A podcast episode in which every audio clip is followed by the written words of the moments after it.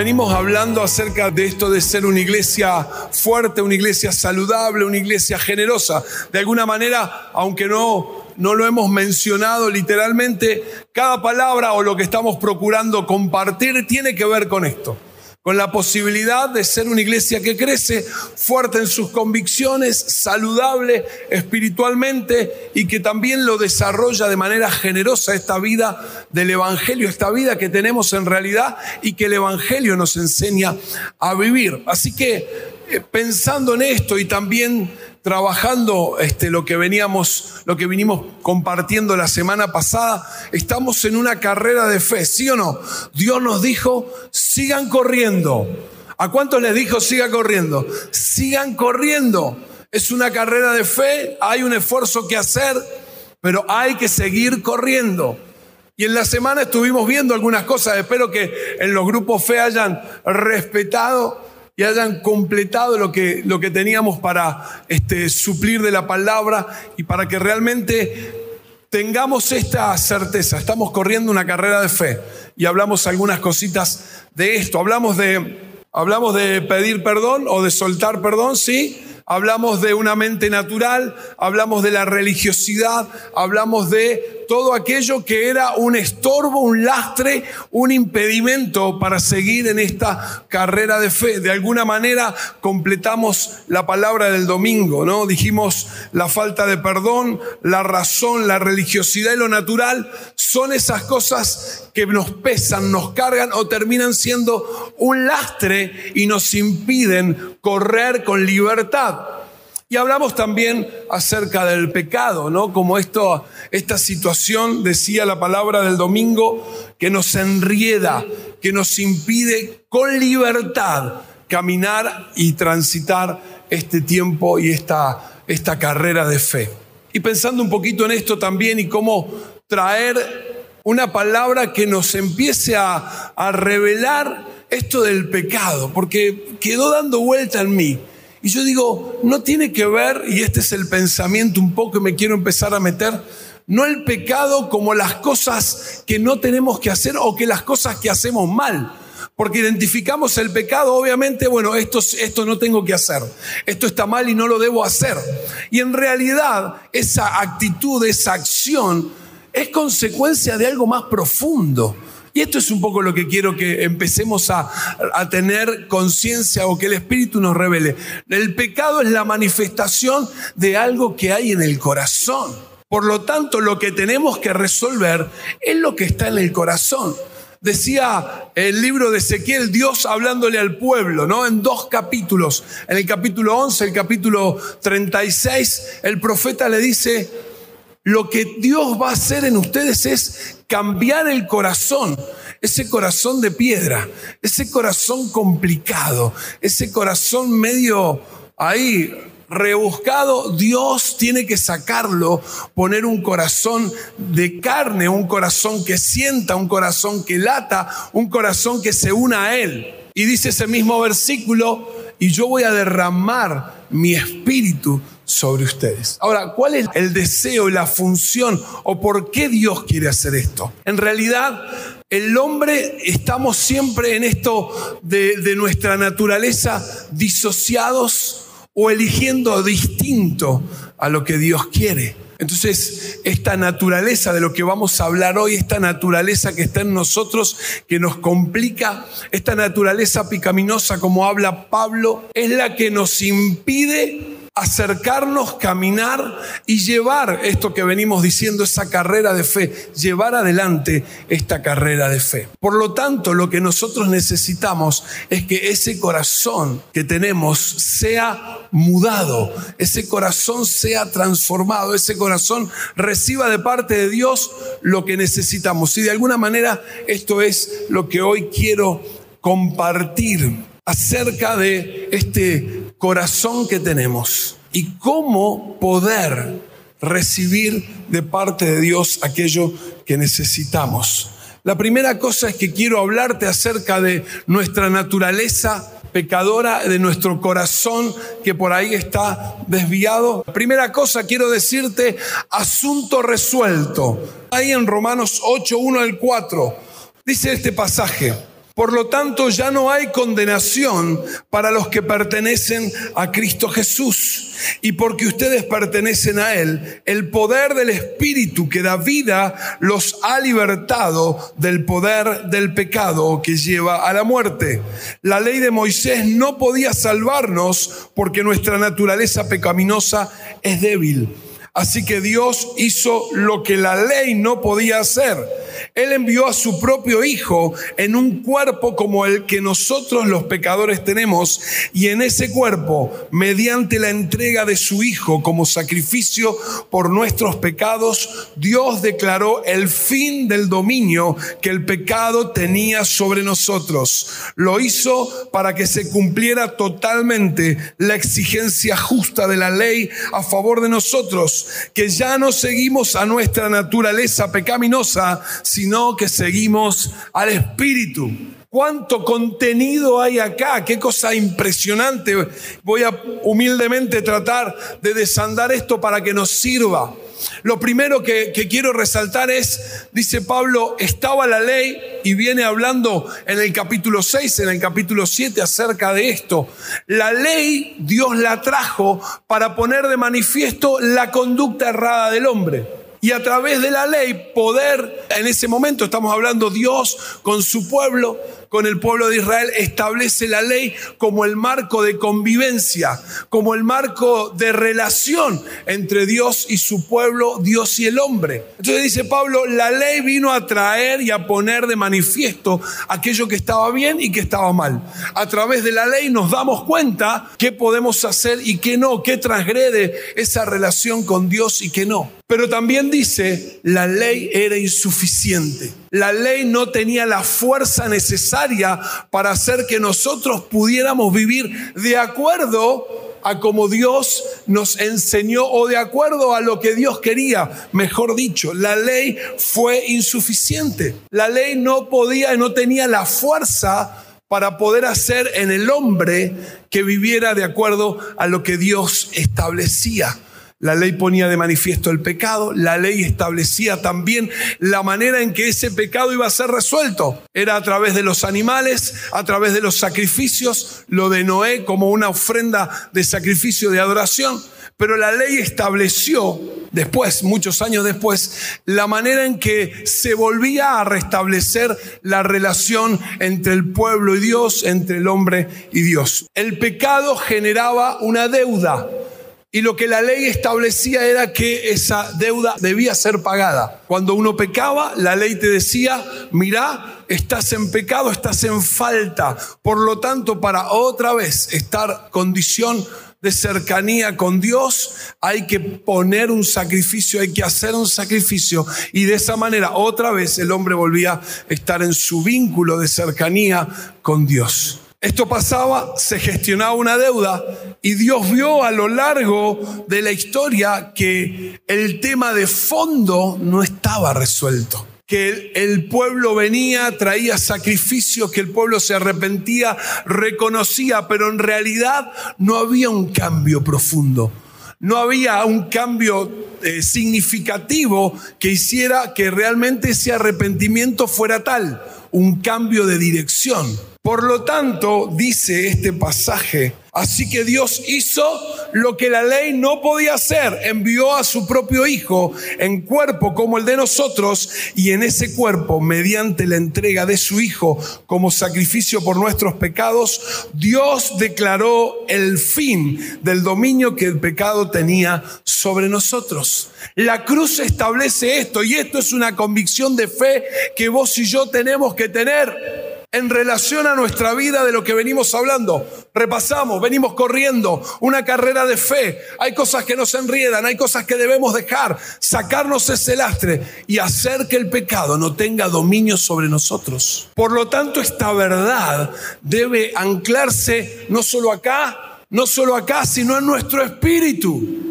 Tenemos que estar convencidos que la deuda fue pagada, que ese problema está resuelto asunto resuelto. Quizás para nosotros vos decís, bueno, pero la ley para los judíos, yo no viví nada que tenga que ver con la ley.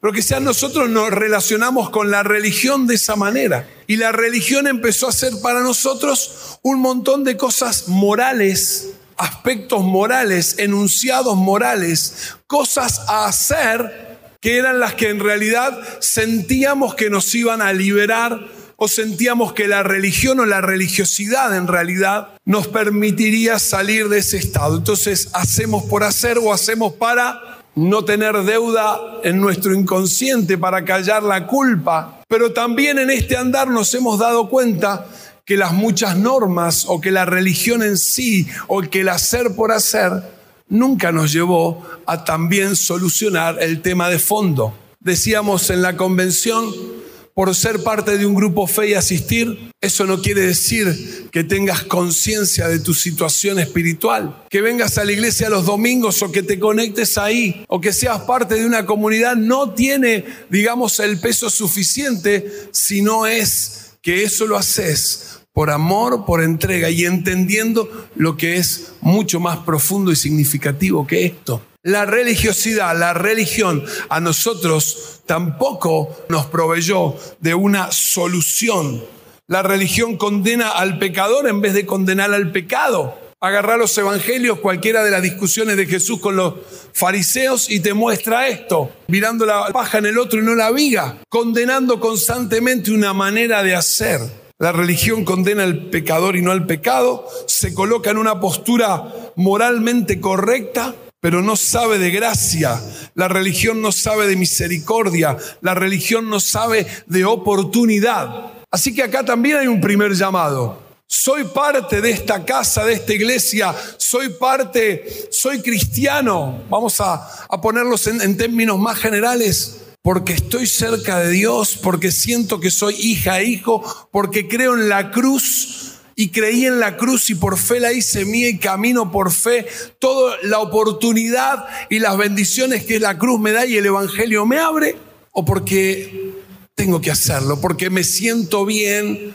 Pero ahí vamos a estar en un tema profundo y significativo. La religión te va a dejar en el mismo lugar. La religión no va a traer sanidad profunda, la religión no va a traer lo que realmente estamos necesitando nosotros. Y este es el tema en cuestión. Y en este capítulo Pablo empieza a concluir todo lo que venía explicando en los capítulos anteriores. Dice, los que tenemos a Cristo viviendo en nosotros, no estamos condenados. No estamos condenados. No hay condenación para los que viven en Cristo Jesús. No estamos condenados. La deuda que debía ser pagada fue pagada por Cristo. La deuda que nosotros debíamos pagar, Cristo la pagó en la cruz. El pecado está resuelto. El tema del pecado está resuelto. El tema del pecado quedó en la cruz, dice Pablo en Gálatas. Estamos crucificados ahí. Por la fe, otra vez, estamos crucificados en Cristo. Nuestra vieja naturaleza está ahí y hoy espero que te vayas creyendo, convencida y convencido de esto. El pecado está resuelto. Ahora, el pecado está resuelto no para que nos relajemos, no para que vivamos en un estado de gris, este sabernos que la gracia, la misericordia nos alcanzó, cuando es eso, es un regalo. No hubo mérito en nosotros. Dios posó su mirada y nos ofreció este regalo. Es gracia, es misericordia. Por lo tanto, no es, bueno, como ya está resuelto lo del pecado, voy al límite, camino por la cornisa. Total, no es ese el espíritu de lo que hoy quiero compartirte. Dios declaró el fin del dominio que el pecado tenía sobre nosotros. Y la otra declaración magnífica que hace, y esta es la que tenemos que empezar a abrazar, dice de manera tremenda, poderosa, salvadora, trascendente, vital, el poder del Espíritu que da vida los ha libertado del poder del pecado. El poder del Espíritu que da vida los ha traído a libertad del poder del pecado. El poder del pecado, el pecado en vos no tiene autoridad. Dice el libro de Efesios que aceptamos a Cristo y fuimos sellados con el Espíritu Santo. Está en nosotros.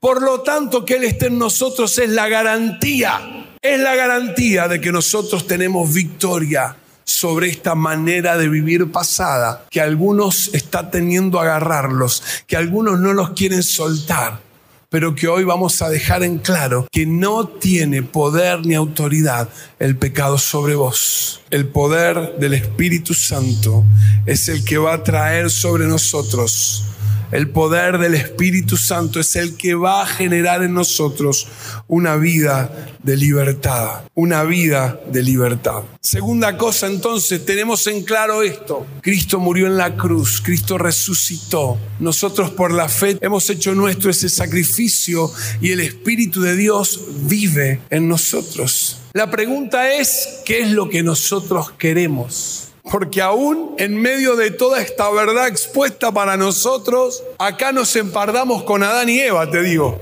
Acá nos empardamos con Adán y Eva en cuanto a la elección de lo que queremos hacer. En el Edén, Dios paseándose una relación perfecta del hombre con Dios, pero aún así, qué increíble esto, aún así Dios no torció el, brazo ni la mano de Adán cuando fue a tomar el fruto. Libertad. Wow. No lo entendemos. No me pidas que te explique ese punto porque yo no lo entiendo. Quizá vos lo sepas mejor, buenísimo. Yo no entiendo ese amor tan significativo y profundo que aún sabiendo que vas a, vamos a equivocarnos, nos deja elegir. Ese es el Dios que tenemos. Acá nos empardamos con Adán y Eva. ¿Qué queremos hacer? ¿Qué queremos hacer? Dice el versículo 6 y el 8. Por lo tanto, permitir que la naturaleza pecaminosa les controle la mente lleva a la muerte. Pero permitir que el espíritu les controle la mente lleva a la vida y a la paz. Pues la naturaleza pecaminosa es enemiga de Dios siempre. Nunca obedeció las leyes de Dios y jamás lo hará. Por eso, los que todavía viven bajo el dominio de la naturaleza pecaminosa nunca pueden agradar a Dios. Y esta es la lucha que tenemos. Y esta es la lucha constante. No, no dejamos de reconocerla. Pablo está poniendo de manifiesto que esta es la lucha, que este es el tema, el gran tema que tenemos. Cuando estábamos recién casados con la Nati, estamos aprendiendo a, cómo resolver las situaciones conflictivas. Entonces venía alguna discusión, porque discutimos nosotros, ¿no? no parece que no, pero y en esa época que, nos faltaba experiencia, claro, llegaba un momento donde no teníamos los recursos para resolver la discusión, o sea, no teníamos la capacidad de poner sobre la mesa, bueno, ¿qué es mejor para este punto o este tema que estamos charlando? Y ya entras en el plano que querés ganar a como sea, ¿sí o no? ¿Querés ganar? ¿Querés que tu argumento se anteponga al de ella o al de él? Ahora ya no importa la solución, importa ganar. Entonces, claro, en ese momento, esta la Nati lo ha compartido en, las charlas que tenemos con las parejas, llegaba un momento que había que buscar el argumento que invalidara al otro. Entonces yo le decía, cállate, Teresita.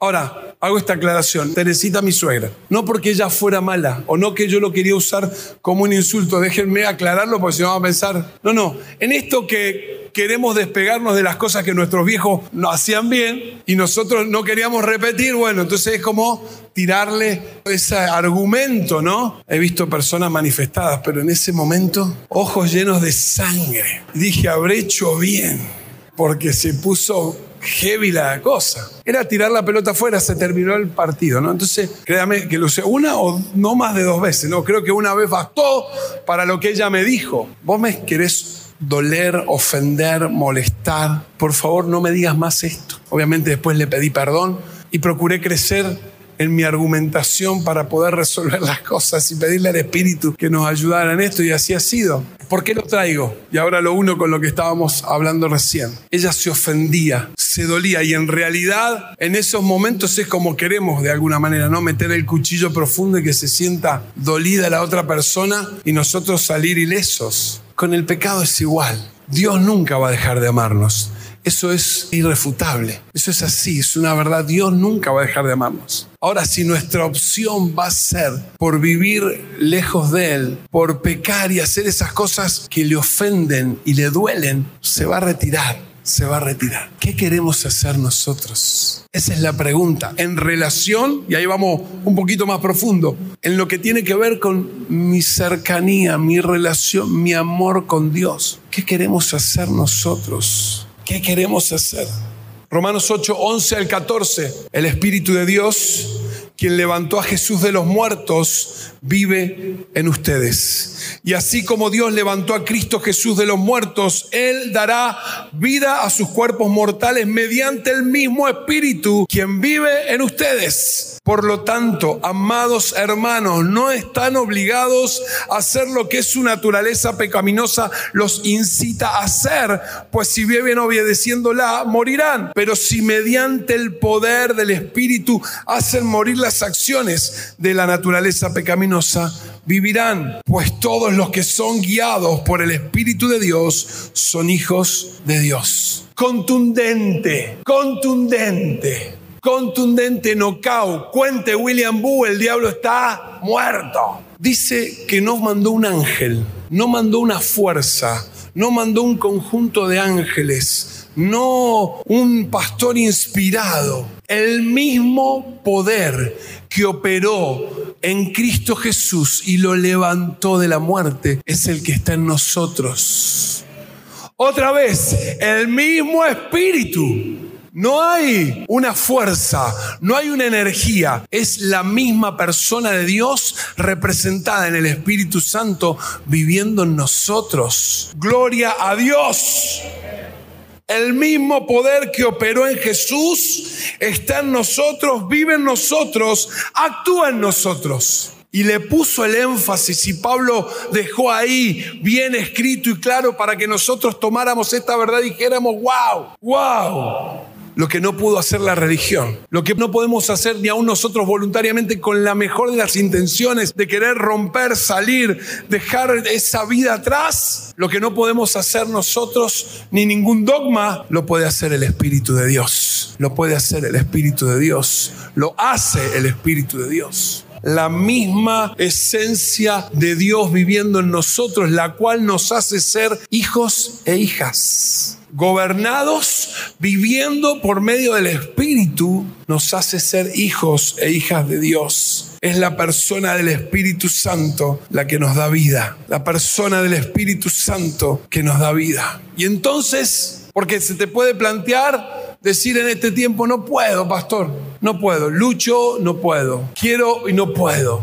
Estoy tratando de dejar atrás y no puedo. Y estas cosas me alcanzan y no puedo. Y entiendo la frustración y entiendo que esto sea una realidad muchas veces. Ahora yo quiero y vengo a decirte, porque lucho todos los días, porque es mi realidad y porque creo en esta palabra que hemos leído, el Espíritu de Dios vive en nosotros. El Espíritu de Dios está en nosotros. No es una fuerza, no es una energía, es la persona de Dios que dice, si te dejas guiar, vas a vivir, vas a dejar aquello atrás. Por la acción del Espíritu harás morir aquello que no podés hacer por la religión o que no podés hacer por tus propias capacidades y fuerzas. Y entonces, pero si mediante el poder del Espíritu hacen morir las acciones de la naturaleza pecaminosa, vivirán, vivirán. Y me vino esta palabra de Ezequiel 47. Ezequiel tiene una visión, el profeta tiene una visión ve el templo y que del templo comienza a salir agua y que ese agua comienza a tener un recorrido. Y entonces te voy a leer un poco acerca de esta visión. Me llevó a lo largo de la corriente de agua y mientras avanzábamos, él iba midiendo. Cuando llegamos a 530 metros, me llevó a través de la corriente y el agua me llegó a los tobillos. Versículo 4, midió otros 530 metros y una vez más me llevó a través de la corriente. ¿Qué hizo? Lo llevó a través de la corriente. Esta vez el agua llegaba hasta las rodillas. Después de otros 530 metros, el agua me alcanzaba la cintura. Luego midió otros 530 metros y el río ya era demasiado profundo para cruzarlo caminando. Había buena profundidad para nadar, pero demasiado para atravesarla a pie. Este hombre, esta visión que vio el profeta, un hombre que comenzó a caminar y a adentrarse en el río. Mientras avanzaba, dice, él iba midiendo. ¿Sabes que no hay receta? No hay tips, no hay reglas para conocer al Espíritu Santo. Pero lo que es inamovible y lo que sí va a dar resultado es pasar tiempo con Él. No hay otra cosa. Lo hacemos a través de la adoración, de la palabra, de la oración. Pero no hay forma pero sí se puede ir avanzando. Estábamos de vacaciones, el Nacho tenía unos cuatro años, estábamos en el mar y le gusta el agua. Entonces yo me había metido en la primer parte donde rompen las olas y yo ya estaba allá y cuando me doy vuelta estaba con la madre y él queriendo entrar, ¿no? Entonces lo llamo y no, no quería venir, lo llamo y no, la, viste que las olas te, te complican la entrada. Yo tenía que salir, ya me había mojado, bueno, vuelvo, lo tomo de la mano y le digo, hijo, vamos. Así que entramos caminando, empezamos a saltar, empezamos a ir, salimos de esa primer parte donde rompían las olas y a medida que caminamos, él ya se empezó a poner en puntita de pie, porque venía la otra tanda de olas, pero él ya no había chance, había hecho su parte, había caminado ahí de la mano del papá, pero ahora queríamos ir más adentro, así que lo alcé, le hice upa y nos metimos hasta que el agua me llegó a mí acá. A él lo superaba. Así que ahí le enseñé, lo saltaba, trataba de flotar, lo volví a agarrar. Nuestro proceso en Dios y con el Espíritu es similar. Quizás hoy estás con el agua a los tobillos y estás cómoda, estás como está, está fresquito acá, tan lindo. Quizás te llegó el agua a las rodillas y todavía seguimos haciendo pie. Y esa primera instancia a veces es complicado porque si hablamos de río o hablamos del mar, la arena en ese momento es pedregosa, tenés que, ¿no? Medio incómodo para pasar, pero una vez que pasaste ese lugar, ya la arena se puso o no, más amigable, suave y te da gusto estar. Pero dice esta palabra que leímos, que en la medida que avancemos, en la medida que vamos más profundo, ¿sabes qué pasa? Dice el relato que cuando este hombre sale, Ve a la ladera del río árboles, frutales, peces. El río traía vida. El río hacía que esos árboles estuvieran frondosos, tuvieran fruto. Dice la hoja para medicina y el fruto para comer. Que había todo tipo de peces, que había pescadores ahí disfrutando y sacando el recurso de ese lugar. El río trae vida. Y vos te podés quedar con el agua a los tobillos. Y vos te podés quedar con el agua a las rodillas. Y te podés quedar con el agua a la cintura. Pero hoy el Espíritu Santo hace esta figura, viene a buscarnos. Y nos dice, vamos, vamos, más adentro, más adentro, más adentro. Para que esto sea una realidad. Para que Él nos ayude, nos lleve a desterrar de nosotros cualquier tipo de pecado cualquier conducta que haya en nosotros. Y así sí, vivir una vida plena de fruto, libertad, sanidad. Hoy el Espíritu te extiende la mano. ¿Cuántos quieren venir? ¿Cuántos quieren venir? ¿Cuántos quieren hacerse parte de ir más profundo? El Espíritu extiende la mano. ¿Quién quiere tomarla? ¿Quién quiere venir y hacerse parte? ¿Quién quiere ir más profundo? ¿Quién quiere animarse a no hacer pie? ¿Quién entiende que necesita ser parte de este ir más adentro? El Espíritu extiende la mano.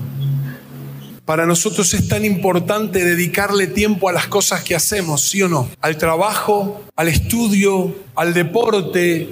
Cuando le dedicamos tiempo y esfuerzo, lo voy a decir bien en argentino, el esfuerzo garpa, ¿sí o no?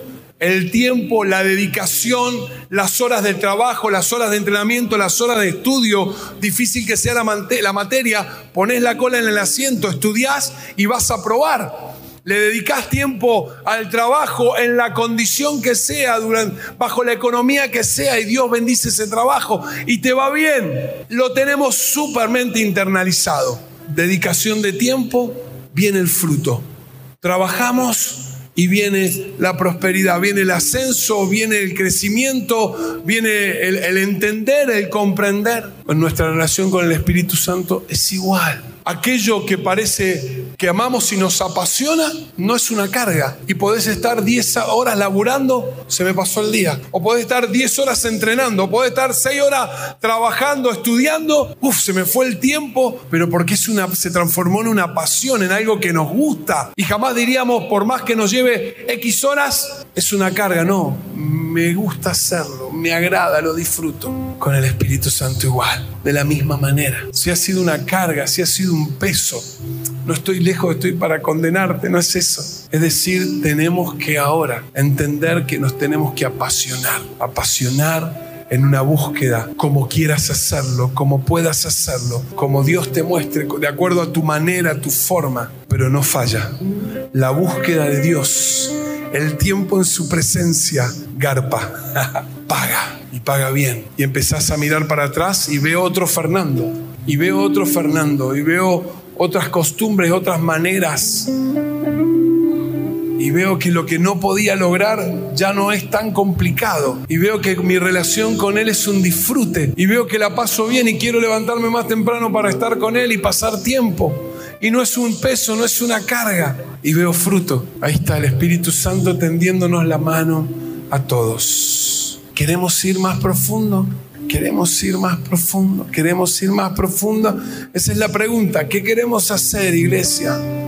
Porque puedo pararme horas, puedo elegir la mejor predicación, puedo prepararme, puedo insistir, puedo tratar de convencerte.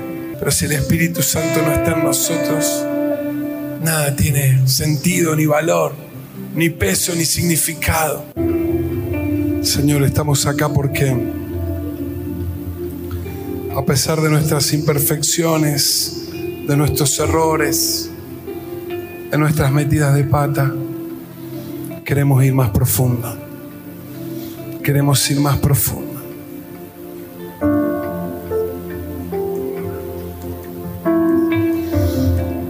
Él dará vida a sus cuerpos mortales mediante el mismo espíritu que vive en ustedes. Él dará vida a sus cuerpos mortales mediante el mismo espíritu que vive en ustedes. En el nombre de Jesús oramos. Tomamos esta palabra, la creemos y decimos amén, amén y amén.